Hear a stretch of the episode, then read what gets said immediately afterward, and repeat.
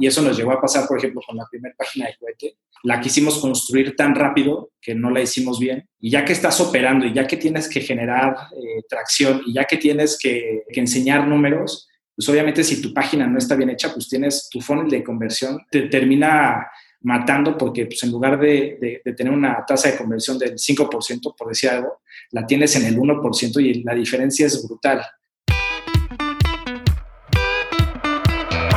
Hola, soy Alex Galvez y esto es Fundadores, el podcast donde me dedico a tener conversaciones con fundadores de startups latinoamericanas para deconstruir sus experiencias, su historia, sus errores y sus aciertos, y así encontrar los aprendizajes y herramientas que tú puedes aplicar en tu día a día. Bienvenido.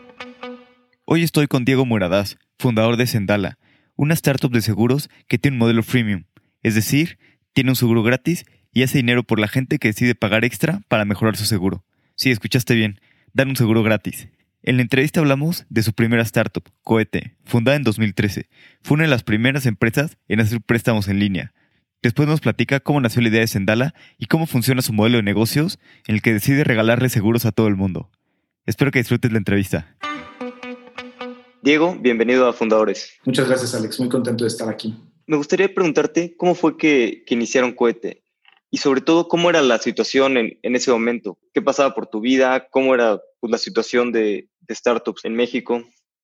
Pues mira, Cuete empieza, eh, coincido con, con Luis Krill en una reunión familiar y empiezo a platicar con él y con su esposa de lo que yo estaba haciendo en ese momento. En ese momento estaba pues, haciendo unos modelos de, inteligencia artificial para personalizar contenido educativo en una plataforma. Y empezamos a hablar de inteligencia artificial y, nos quedamos ahí un buen rato platicando. La verdad es que a mí es un tema que me apasiona mucho. Eh, estudié, tengo una maestría en matemáticas aplicadas en UNAM eh, y, la verdad es que es un tema que, me apasiona. Entonces nos quedamos platicando un ratote sobre eso. Y acabando la, la plática, pues me dice que quería empezar una, una empresa de préstamos en línea y que, quería tener un cofundador que tuviera experiencia, que, entendiera esa parte del negocio, que, él creía que iba a ser clave. ¿no? Entonces, después de esa reunión familiar, eh, terminamos en pláticas y, así fue como, como yo me uní al, al equipo de fundadores de, de Cohete junto con Luis Krill. La situación en ese momento era súper interesante. Esto fue en el 2013 2014, eh, y es justo cuando en México empiezan a haber datos sobre, sobre inclusión financiera, ¿no? Un poquito antes. Era justo también la época en la que empezaban a surgir todas las fintech. Eh, empezamos, de hecho fuimos una, una de, las, de los primeros online lenders aquí en México. Y pues era un, era un momento muy interesante, ¿no? Por un lado, pues empezamos a darnos cuenta y a, y a tener claridad sobre sobre los números y las estadísticas reales de, qué tan mal estaba la situación respecto a la inclusión financiera. Y también eh, el sector de las startups empezaba a emerger, empezaban a haber fondos de inversión, nos toca incluso pues, que, Capital Invent, que invirtió en, en Cohete, pues todavía se estaba constituyendo, en el, estaban en el proceso de constitución y todo, entonces todavía el dinero tardó en, caernos en, esa ronda de inversión y todo, porque pues, el, sector empezaba a surgir, ¿no? O sea, nos tocó ver ver parte de, esos primeros años y muy interesante en ese sentido. ¿Y recuerdas un poquito con Capital Invent pues, cómo fue todo el proceso? ¿Qué sintieron cuando les dieron el term sheet, aceptaron la inversión y, toda esta parte? Yo creo que en todas las rondas de inversión ah, se siente mucha adrenalina, es muy emocionante el ir y, y platicar con los fondos de inversión. Al final, pues muchos, muchos te rechazan, entonces es cuando encuentras uno que, que sí quiere invertir en tu empresa, es un momento eh, de muchísima alegría. El proceso pues es, es, largo, ¿no? O sea, al final pues, son, son, son, una serie de, de, pláticas, de presentaciones, eh, hay un due diligence en el que te auditan muchísimo para, para entender cómo está la empresa constituida, eh, cómo están los, los números, todos los KPIs, todas las métricas, los estados financieros, etcétera. O sea, al final es un proceso que, que es, es, muy cansado, es, es, muy pesado, pero bueno, al final es un, es un proceso que también te ayuda a, a generar mucha conciencia sobre, sobre las cosas importantes y, y, y, que tienes que tener todo en orden, ¿no? ¿Y te acuerdas más o menos como con cuántos fondos tuvieron que hablar en ese momento? También, pues no había tantos, ¿no? Aquí en México. Ni... Sí, no había tantos. En realidad, teníamos muchas reuniones con, con, posibles inversionistas ángeles. Tuvimos, de hecho, muchos, muchos de los inversionistas de, de Cohete fueron inversionistas ángeles. Muchísimos, no sé, a lo mejor eh, llegamos a ver a 50, a, 50 personas eh, entre fondos de inversión e inversionistas ángeles para cerrar una inversión con, con cuatro o cinco. Y, un poquito qué es lo que hacían, este, bueno, otorgaban microcréditos, pero ¿cuál, cuál sentían que era su, su salsa secreta o qué era lo que los hacía diferentes? Pues mira, al final lo que nos hacía diferentes fue lo que logramos sacar al final, que realmente nos estaba dando muy buenos resultados, que era entender el, el negocio. Y lo entendíamos desde el punto de vista de matemático y de, de, riesgo, ¿no? Al final eran créditos que tenían una tasa de interés muy, muy alta, porque había mucho riesgo en ese sector de la población. Y eso era bueno para ese, ese momento en, los primeros créditos, pero una vez que los clientes te pagaban y empezaban a demostrar que eran confiables, lo que pues, nos, nosotros veíamos como muy, muy interesante en, ese, en ese momento era pues, poderles ofrecer eh, montos y, tasas de interés acorde al riesgo y acorde a, lo que estas personas podían pagar. Al final, en el crédito, pues es, es, es, un, es un negocio muy, muy interesante, complejo y, y, lo que tienes que entender es, eh, como, como financiera, es cuánto puede llegar a pagar la gente. Y entonces cuando tú entiendes cuánto puede llegar a pagar la gente y cuál es su capacidad y logras conocer e identificar a las personas que realmente tienen la intención de pagarte, entonces puedes crear un modelo de negocios muy, muy rentable porque puedes entender que no tú, no, tú nunca debes de diseñar un producto que pueda poner a las personas en una situación en la que los puedas eh, llevar, llegar a, llevar a la quiebra porque los, los intereses se los están, están siendo demasiado altos porque le prestaste un monto demasiado alto. Entonces, una vez que tú entiendes la capacidad de pago, puedes hacer como, puedes irte para atrás y decir, bueno, si esta persona me puede pagar tanto, eh, yo le puedo prestar tanto a, a este plazo. ¿no? Y entonces, cuando logras entender eso, la verdad es que puedes hacer algo que puede ser muy bueno para el negocio y también puede ser muy bueno para las personas, porque el tema del crédito es que nos volvemos muy irracionales, si en general somos muy irracionales, en, a la hora de pedir dinero podemos ser eh, todavía más irracionales porque somos demasiado optimistas con, con que vamos a poder pagar eh, ese dinero porque las cosas como están ahorita siempre van a ser mejores en el futuro, ¿no? Entonces siempre hay que ser muy cuidadosos y yo creo que eso era lo que nos, nos hacía diferentes y fue algo que pudimos hacer en los, en los últimos meses de operación de, de cohete que nos dio la verdad bastantes, bastantes buenos resultados. Oye, y tú al principio llegaste para mejorar los modelos eh, con tu background en matemáticas como project manager, ¿no? Y luego pasaste a, a CEO. Sí, digo que yo entré por, por la parte de, de Data Science. Eh, estuve colaborando con, con, unos socios que teníamos, que, que, tenían un equipo de matemáticos ayudándonos a desarrollar los modelos.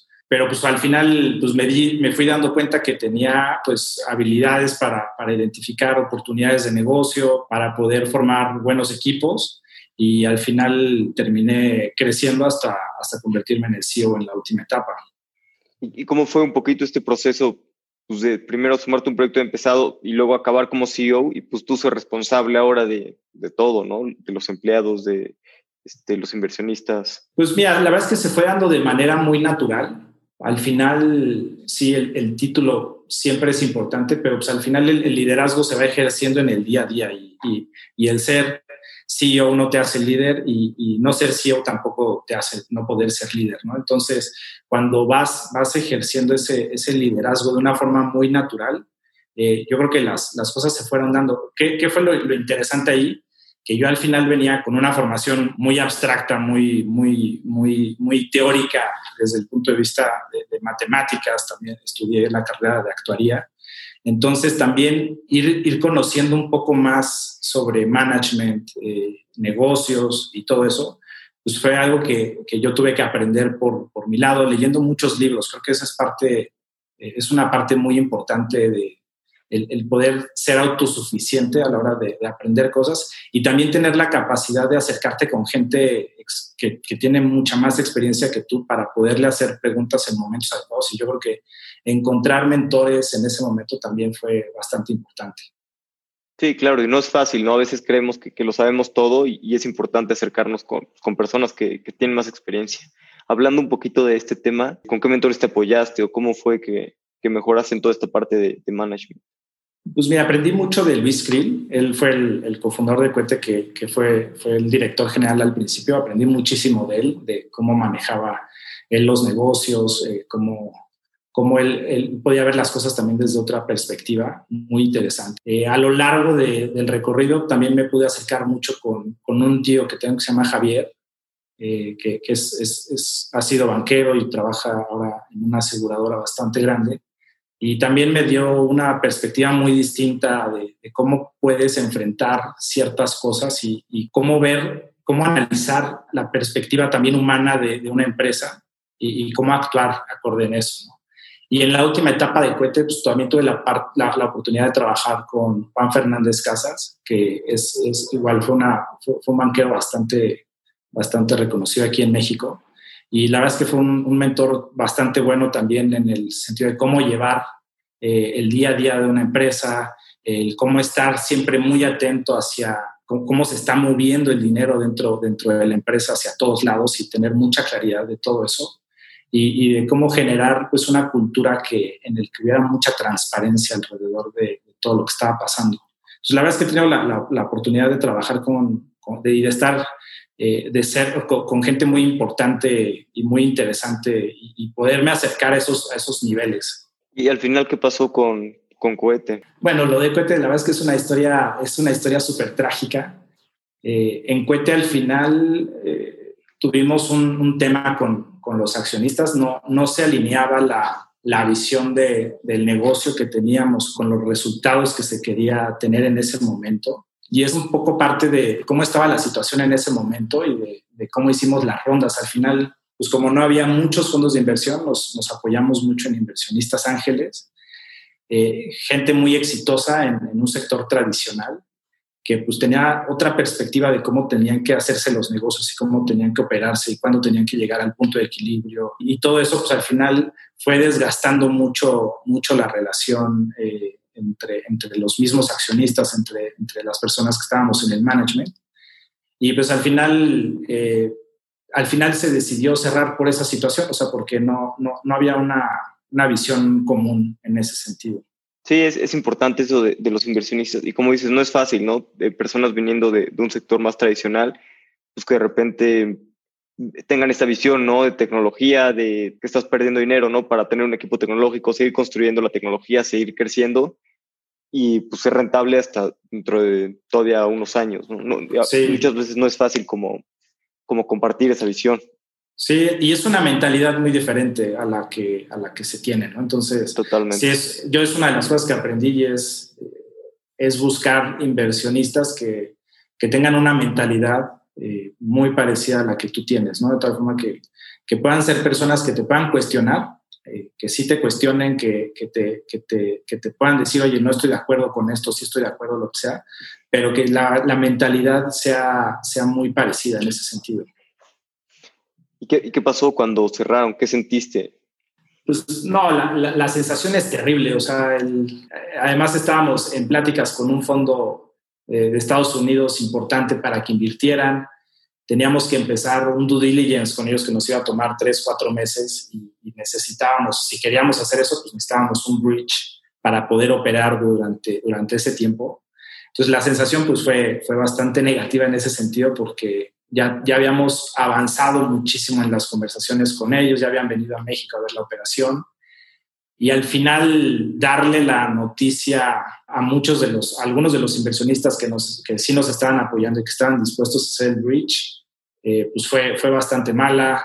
Hablarlo con mi familia, en ese momento estaba a punto de nacer, ya está, estábamos a un mes de que naciera mi hija, hablar con, con, el equipo. Yo creo que uno de los momentos más difíciles que he tenido profesionalmente fue el día que, el día que junté a todo el equipo en las oficinas de Cohete y les tuve que dar la noticia de que, de que empezábamos un proceso de, de liquidación y que íbamos a operar los, los siguientes dos, tres meses y que la gente iba a ir saliendo y íbamos a operar dos o tres meses para, para hacer la cobranza de la cartera que teníamos. Eh, y ese, la verdad, es que es uno de los momentos más complejos que, que me ha tocado vivir. Sí, me imagino. Este, porque además de que estás liquidando, pues hay que todavía responsable de, de llevar todo al, al, mejor puerto que se pueda, ¿no? Este, para los empleados, para los inversionistas. ¿Y qué crees que se pudo, que pudieron haber hecho pues, distinto? Tal, o sea, ya ahorita, pues varios años después. Se, aprenden muchas cosas en el camino. Eh, el emprender es hacer un camino que te va enseñando conforme lo vas caminando. Entonces es muy difícil poder prever todo. Eh, y, bueno, al final me quedo con muchos aprendizajes como este que comentaba de, de, buscar inversionistas con los que, que, puedas hacer un match en cuanto a la mentalidad, en cuanto a, en cuanto a la ambición también que, se tiene del negocio y el ser como mucho más, tener los pies más en la tierra a la hora también de, de vender lo, lo, que tienes y lo que, lo que quieres construir, ¿no? Porque pues al final también hay que ser muy cuidadosos con las expectativas que se pueden generar.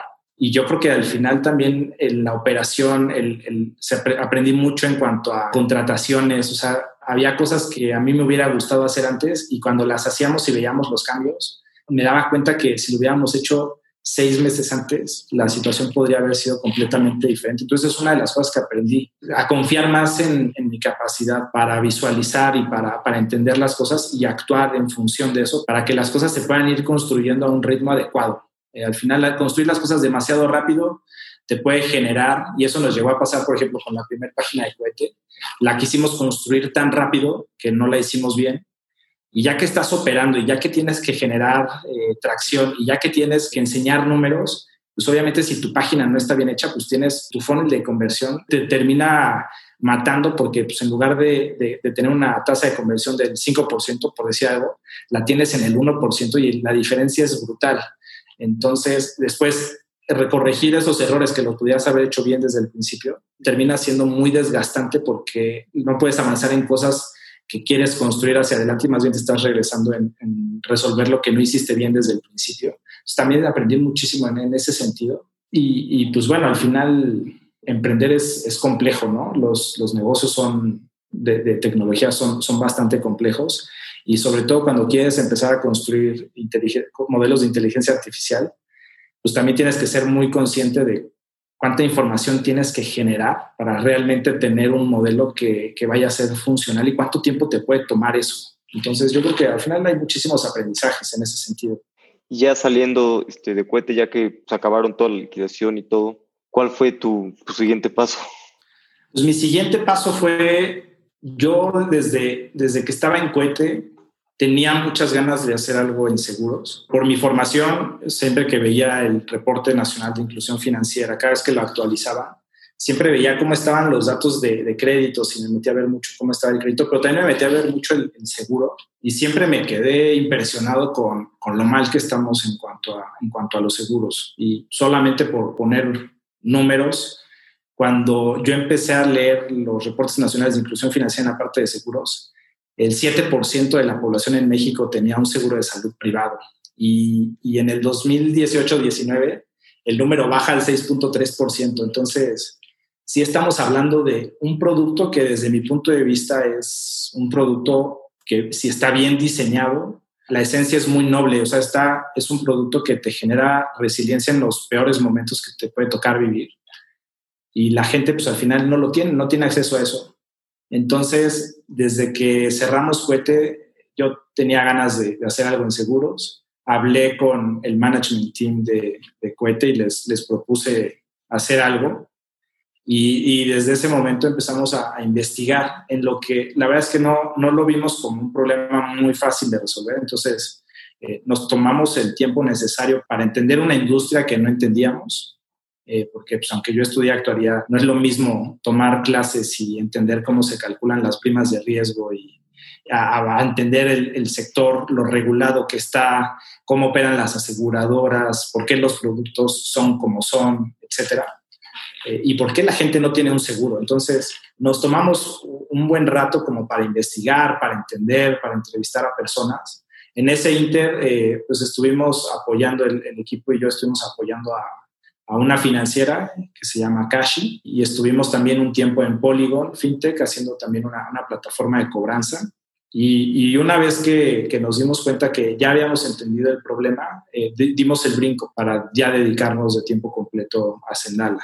¿Y cómo fue el brinco? O sea, ahí ya, ya tenías, ya estaba, no sé, el equipo armado este, con Rafa y Mario, tus cofundadores, o se fueron uniendo un poquito después? Pues mira, eh, empezamos Raúl, Rafa y yo.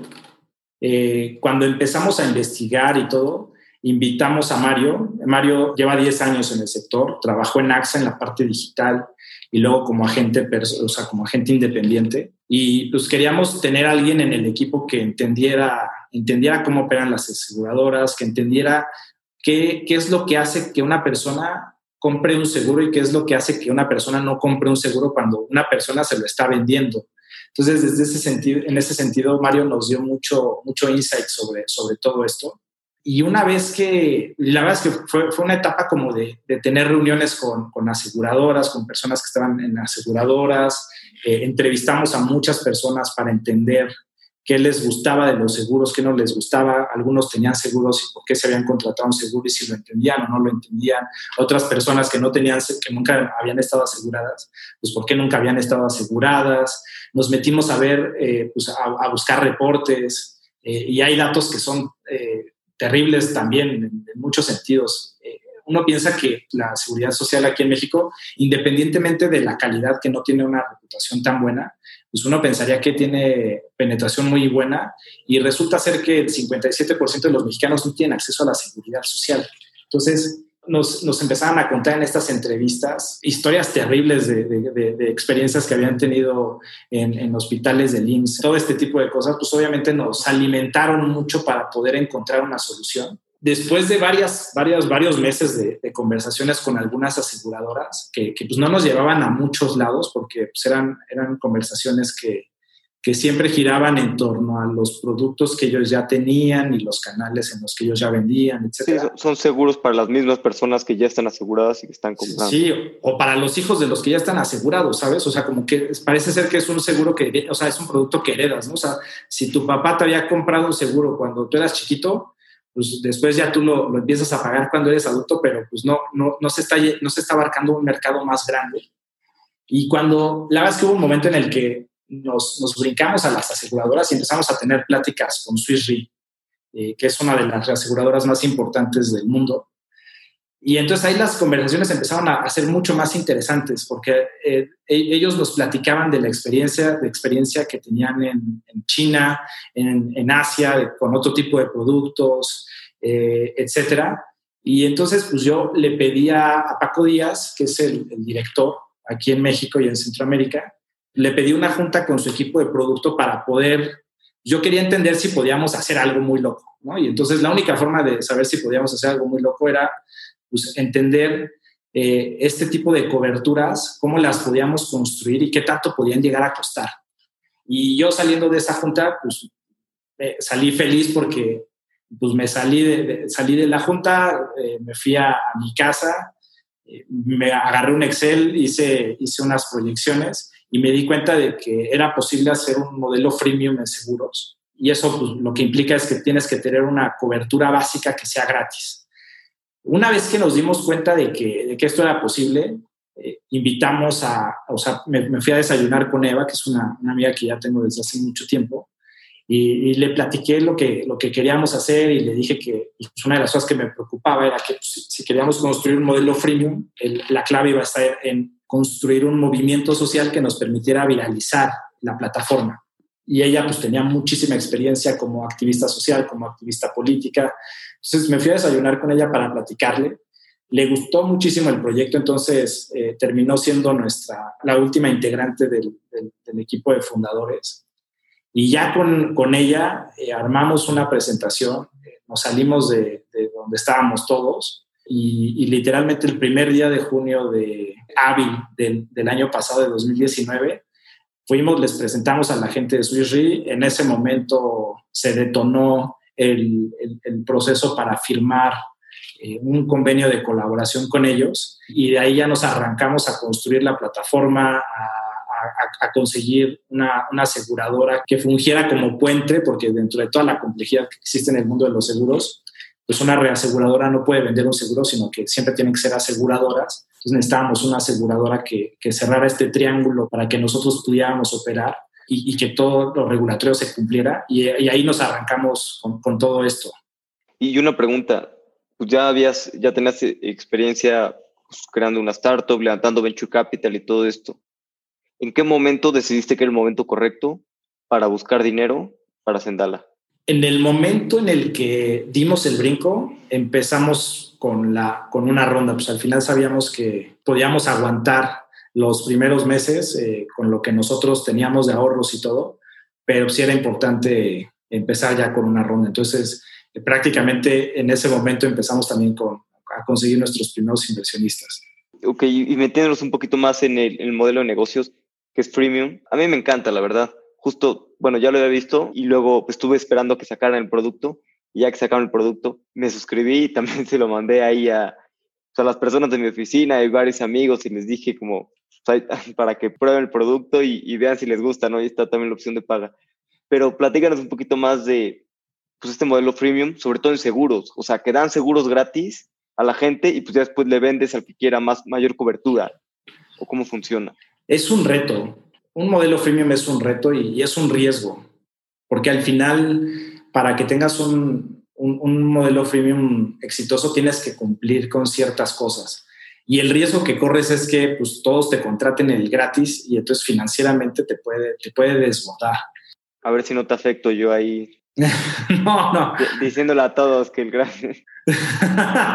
no, la verdad es que es, es interesante, ¿no? Al final, eh, tiene que ver mucho con, con, cómo lo hemos ido diseñando y una de las cosas que, que es clave para, para nosotros es el, el, poder construir una propuesta de valor que, que, sea lo suficientemente buena como para que las personas, cuando sí tienen la capacidad, le vean el valor a tener un producto eh, de uno de los planes de, de, pago y que la decisión tenga que ver con tengo la capacidad o no tengo la capacidad o quiero o no quiero pero que no sea porque pues, no, no vale la pena, ¿no? Entonces, eh, pues fue uno de los retos que, que, a los que nosotros nos enfrentamos. De hecho, pues sí, hicimos nuestro, nuestro soft launch ahora, ahora en junio y ha sido pues bastante interesante porque a diferencia de, por ejemplo, cuando empezamos Fuete, pues cuando empezamos Fuete ah, éramos de los primeros en México, pero en, en el mundo había muchísimos online lenders en Estados Unidos, en Inglaterra, eh, en, en, Europa había muchísimos. Entonces,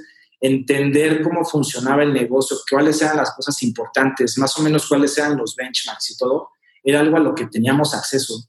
En este caso no, porque pues sí hay muchas empresas que tienen modelos freemium como Spotify, eh, Evernote, eh, muchísimas, ¿no? O sea, es, es, un modelo de negocios que, que se utiliza mucho en, en, plataformas digitales, pero no había ninguna de seguros. Y, y, y, los, y hay una, yo creo que hay una razón y es que el seguro, para, para tener un, un, modelo freemium exitoso, hay un concepto que se llama un going value, que es tienes que tener la capacidad de darle valor a las personas continuamente.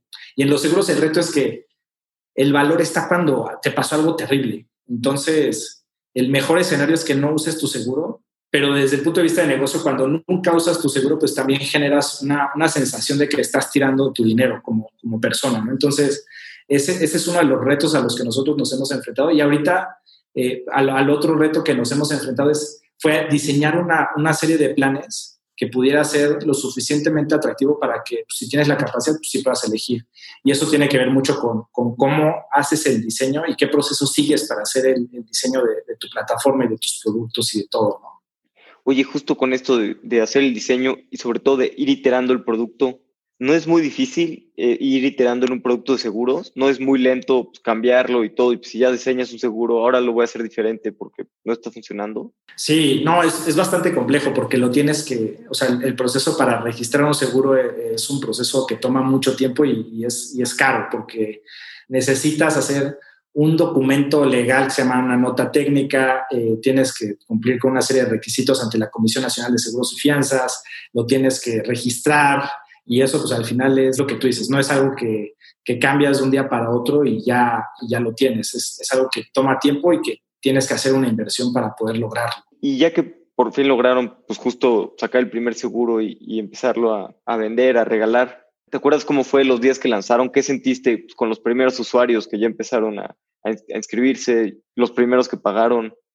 Fue súper emocionante porque en realidad estábamos eh, nosotros como empezando a probarla nosotros mismos y de repente se hace público que, que, habíamos hecho una ronda de inversión y entonces empezamos a recibir usuarios que pues no conocíamos y el primer usuario externo que tuvimos contrató un, plan premium. Entonces, desde, el, desde el punto de vista emocional fue increíble porque nos sentíamos contentos, pero también fue un poco frustrante porque nos, nos toca estar todo esto durante la pandemia. Entonces, eh, lo que nos pasó es que no, no lo hemos podido festejar como nos hubiera gustado entonces, pues estábamos todos muy contentos cada quien desde su casa y de ahí en adelante pues empezamos a darnos cuenta de que, pues, de que había cosas que habíamos hecho bien, había cosas que habíamos hecho mal, pero la verdad es que nos dio mucha tranquilidad ver que mucha gente, o sea, un porcentaje más alto de lo que esperábamos estaban eligiendo los planes premium. Eh, entonces eso la verdad es que nos ha dado mucho gusto. Hemos estado trabajando mucho en los, en los últimos, en las últimas semanas en, mejorar mucho la, página y, y, la aplicación que tenemos para poder darles una mejor experiencia ya a partir de un feedback real de, de nuestros usuarios. Y estamos pues ahorita ya ahora a mediados de septiembre con la intención de, hacer un lanzamiento y ya buscar eh, un crecimiento mucho más, mucho más agresivo en, los, en las próximas semanas. Qué bueno que le esté resultando bien y sobre todo pues que tantos usuarios estén pagando el plan premium, ¿no? Que es una manera de, validar el modelo de negocio por el que apostaron. Sí. ¿Y por qué decidieron empezar con el seguro de salud? Pues decidimos empezar con el seguro de salud porque le vimos muchísimo valor en la vida de las personas. Al final, una de las cosas que, queríamos, que, queremos lograr con, con todo esto es tener un impacto social importante y bueno. Entonces, nos dimos cuenta de que una forma de lograr un impacto social bueno, o sea, era, era a través de los seguros de salud, porque pues al final las personas que tienen coche, pues ya el simple hecho de tener un coche, pues te pone en una posición económica pues bastante buena, ¿no? O sea, el poder tener la posibilidad de comprar un coche ya, ya dice mucho de, tu situación económica. Entonces, pues por eso no, no quisimos empezar con el de autos y con el de con el de salud sí, y el otro que también es muy interesante es el de vida. Lo que pasa es que el de vida, desde mi punto de vista, todavía es mucho más complejo de vender y de, y de verle el valor. Entonces, pues al final decidimos que el seguro de salud era un, era un seguro que le podía dar mucho valor a las personas y que podía, podía ser útil en cosas comunes, ¿no? O sea, entonces por eso nos enfocamos en coberturas para rotura de huesos en caso de que tengas un accidente. O sea, es, es, algo que te puede ocurrir, que le puede ocurrir a cualquiera. Puedes ir en un scooter, te caes, te rompes un brazo. O estás jugando fútbol y, y en, el, en, el, partido te, tienes un accidente y, también te puedes lastimar y tienes, eh, y, tienes la posibilidad de verle el valor al seguro en, en, algo más común. Entonces, pues por eso al final nos decidimos en la parte de, de salud. Al final todos los seguros tienen muy poca penetración, pero, pero vimos mucho valor en el de la salud. Y retomando un poco esta parte de, del, del, concepto de moving value, aunque a través del seguro no podemos generar esta posibilidad, alrededor de la salud sí. Entonces, por eso, una de las cosas que, en las que nos enfocamos en las últimas semanas fue en, en crear una alianza con, con, un laboratorio médico que se llama Salud Digna para poder ofrecer en, en los planes premium eh, un examen médico con el que podamos ofrecerles a las personas un plan de prevención y que la gente se vuelva mucho más consciente de cómo está su, salud eh, en cada momento y qué tipo de acciones pueden realizar para, para mejorar eh, para mejorar su salud y para disminuir los riesgos de una enfermedad en el futuro. Entonces, el construir sobre la salud y sobre el seguro de salud, la verdad es que nos da muchísima, muchísima posibilidad de, de desarrollar cosas muy valiosas alrededor de eso. Sí, claro, mucho más hacerlo de manera preventiva y también te ahorras eh, muchos gastos a, largo plazo en vez de, pues ya que se lastimó, reaccionar. Sí, y, cuando, cuando ves los números y te vuelves consciente de, que el 60% de las muertes tienen que ver con enfermedades del corazón, con influenza, con tumores malignos, eh, etcétera. La verdad es que te das cuenta que, que si tuviéramos mucho, un, plan de prevención bien estructurado y, que estuviera a la mano de las personas, muchas de esas muertes se podrían evitar. Entonces, creemos que, desde ese punto podemos aportarle mucho también a, la vida de las personas. Oye, ¿y, qué ventajas sientes que tienes como, como Second Time Founder, ya tener más experiencia de, pues ya haber hecho una startup previa que levantó dinero, este, que creció, aunque bueno, pues al final los resultados no fueron los mejores, pero pues si toda esta experiencia de, ya haber cometido errores, ya haber eh, recorrido un camino, ¿Qué, ventajas sientes que, tienes? Pues sí te da muchas ventajas, eh, pero bueno, al final también es un, es un negocio nuevo con sus retos, entonces eh, no es algo con lo que, no, es, no es algo completamente necesario, pero realmente sí ayuda. Eh, a, mí, por ejemplo, me da mucha más tranquilidad el vivir este, este emprendimiento después de, después de esta experiencia, en lugar de haber hecho un lanzamiento como con mucho ruido y buscando muchos usuarios desde el día uno. La verdad es que hemos sido mucho más, mucho más pacientes para, para hacer un soft launch, lanzar, adquirir los primeros usuarios, entrevistar a muchos de estos usuarios, entender qué, dudas tienen, entender en qué parte del proceso se, atoraron, tener pruebas de usuario con, con, personas que no se han registrado para ver en qué partes de la, de la aplicación pueden llegar a tener algún problema y, darnos el tiempo para terminar de construir muy bien la plataforma y ya salir. La verdad es que, por ejemplo, eso es algo que puedo decir que fue a partir de, la experiencia de Cohete, el buscar socios que, con los que tengamos mucha mucha afinidad en cuanto, a, en cuanto a lo que queremos lograr, en cuanto a cuáles deben de ser las, las estrategias, eh, los milestones y todo, ha sido, ha sido también bastante bueno. Y yo creo que el, formar un equipo bastante robusto, bastante experimentado desde el principio. Sí, el equipo es clave, ¿no? Es lo más importante.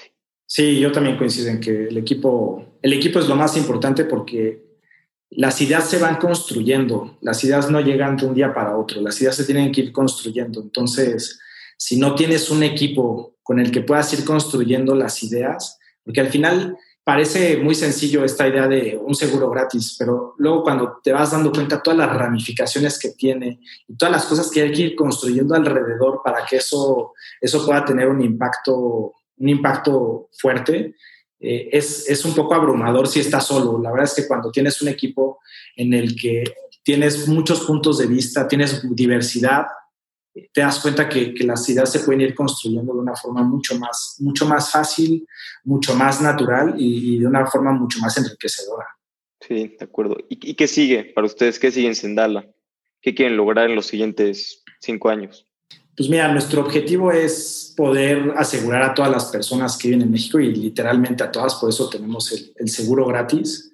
El tiempo que nos va a tomar hacer esto no solamente depende de nosotros, porque al final estamos restringidos a la tecnología. Entonces, eh, pues ahorita tenemos la posibilidad de llegar a, todas las personas que tienen un smartphone, pero no todas las personas que viven en México tienen un smartphone. Entonces, Sabemos que ese es, un reto que, esperemos que conforme vaya avanzando el tiempo se pueda resolver, pero sí tenemos la intención de, poder crecer y poder tener una, base de personas muy, muy grande en la que lo que estamos buscando llegar en los próximos cinco años es llegar a asegurar al menos a cinco millones de personas y ver, ¿no? Yo creo que hacia, hacia una vez que estemos, estemos bien parados en México, que tengamos la plataforma como la queremos tener y que ya hayamos generado esta experiencia, pues para nosotros iba a ser muy importante poder, poder ir a otros países en, Latinoamérica. Al final, esta situación eh, no, no solamente es de México, es de muchos países eh, en Latinoamérica y en mercados emergentes. Y creemos que con la alianza que tenemos con SwissRe, con la plataforma que estamos construyendo y con la experiencia que podemos generar en los próximos, en los próximos meses o años, vamos a estar en una posición muy buena de, poder ir, ir, creciendo hacia otros países. Me encanta, me encanta este objetivo de, asegurar a todo México. Pues vamos a pasar a, la última parte, que es la serie de preguntas rápidas. Sí, pues te hago una pregunta y tú contestas en el tiempo que quieras, 60 segundos menos o el tiempo que quieras. Perfecto. ¿Qué libro me recomiendas leer para este fin de semana? Pues mira, el, el libro que a mí me ha gustado más de, de, management es el de Creativity Inc. de Ed Catmull, pues el que fue uno de los fundadores de Pixar.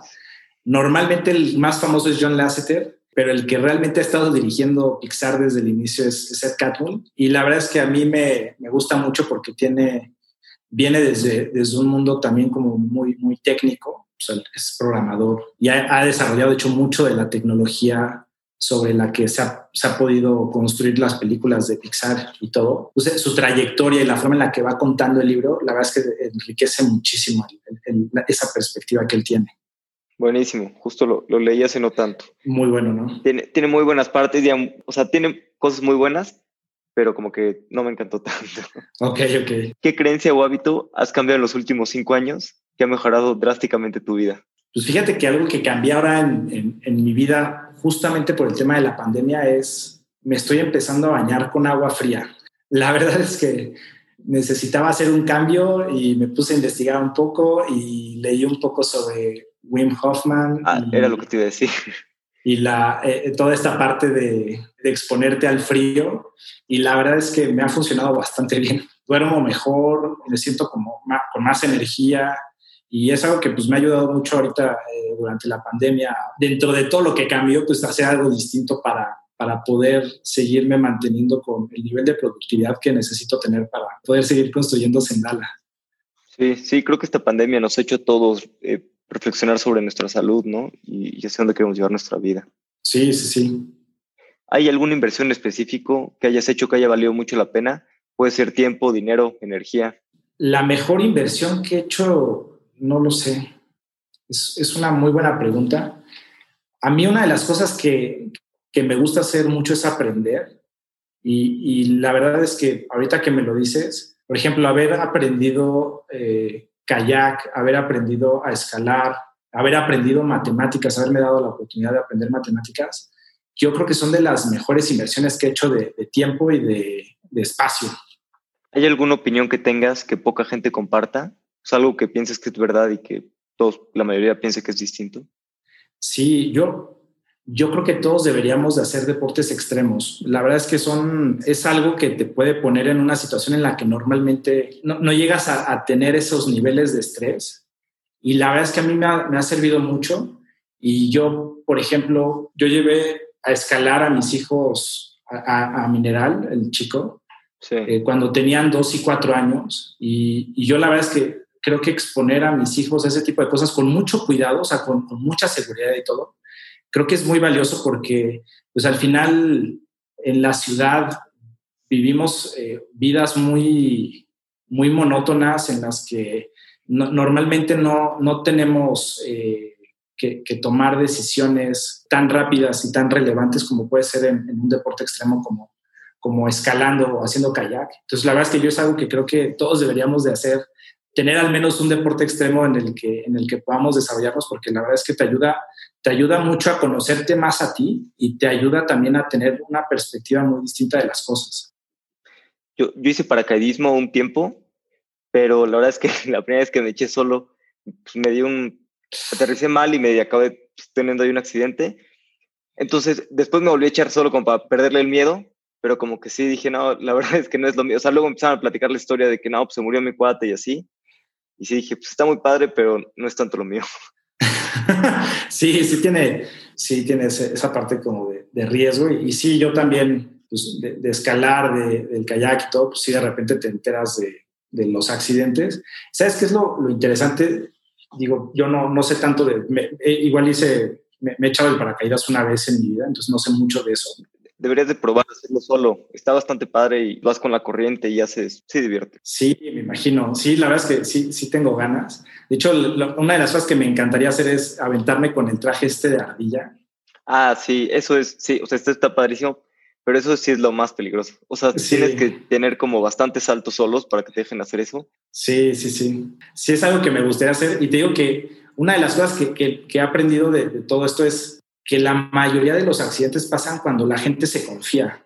Y, es algo súper interesante porque algo que debes de tener mucho que ver es nunca confiarte y siempre estar muy atento, ¿no? O sea, la, mayoría de los accidentes, por ejemplo, en el montañismo es cuando vas de bajada.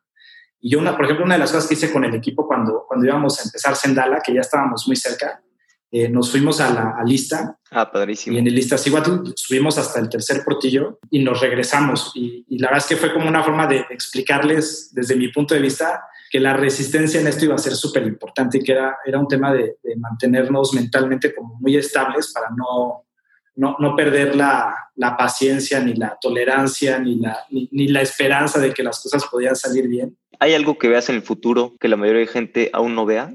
Pues mira, está este debate como de la inteligencia artificial y de cómo va, va a cambiar el, el mundo. Yo la verdad es que no logro dimensionarlo bien, pero sí creo que, creo que la vida como la conocemos ahorita va a cambiar radicalmente. Y yo la verdad es que una de las cosas que quiero hacer con Sendala, y por eso también tenemos el modelo Freemium, es tener la posibilidad de usar todos estos datos para enriquecer la vida de las personas, porque yo creo que va a cambiar tanto que que sí, sí es importante que, que haya muchas empresas haciendo inteligencia artificial para que el cambio sea mucho más democrático y no, no sea un cambio tan, tan orquestado. Sí, de acuerdo. Eh, si pusieras algún mensaje en algún billboard, un espectacular que todos van a ver, ¿qué te gustaría poner? Sonríete. creo, que, creo que una de las cosas que, que he aprendido a hacer es a... Y, yo creo que esta pandemia me, me, me, me, ha ayudado mucho es agradecer lo que tenemos y, y a ver las cosas desde otra perspectiva.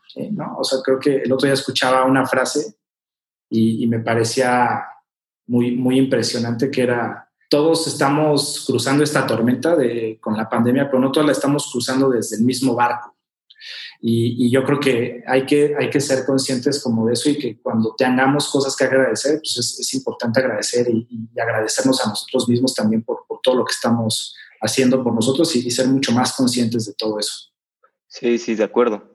Yo justo tuve COVID hace como un mes y sí tuve como 13 días fiebre y digo bien porque no estuve ni cerca del hospital, me tomaba oxigenación, sí, sí, sí. pero pues sí tuve 13 días fiebre, dolor de cabeza, este, pues me sentía bastante mal y decía, bueno, pues dentro de todo, estoy en, mi casa, tengo mi cuarto propio, pues puedo comprarme la cosa para medirme la oxigenación, puedo paracetamol, lo que sea. O sea, decía como, pues sí estoy sufriendo, pero soy afortunado, ¿no? De, de una situación privilegiada, simplemente de poder tener mi cuarto solo y, y pasar mejor la enfermedad. Ok, ok. Vale, pues qué bueno que te fue bien dentro de todo. Sí, sí, dentro de todo. Pues, Diego, muchas gracias por tu tiempo. El tiempo es lo más valioso que tenemos. Siempre podemos hacer más dinero, pero no más tiempo. Muchas gracias, Alex. Gracias a ti. Me divertí platicando con Diego. Me encanta la visión de Sendala de que todos estén asegurados. Yo ya tengo mi seguro gratis, te recomiendo sacar el tuyo. En la descripción del episodio están todos los links. Aprovecho para recomendarte el podcast Hub Digital, que habla cómo diferentes compañías aprovechan la tecnología para ser más eficientes es de nuestros amigos de Naranja Media que la verdad hacen un muy buen trabajo creando podcast. Si te gustó este episodio, déjanos una reseña en Apple Podcast. Llegó la hora, escribe. Me gusta la variedad de temas, sin duda aporta un gran conocimiento a los que escuchamos. Alex a veces es muy serio. Sin duda, soy muy serio a veces, pero bueno, estamos mejorando esa parte. Hasta la próxima.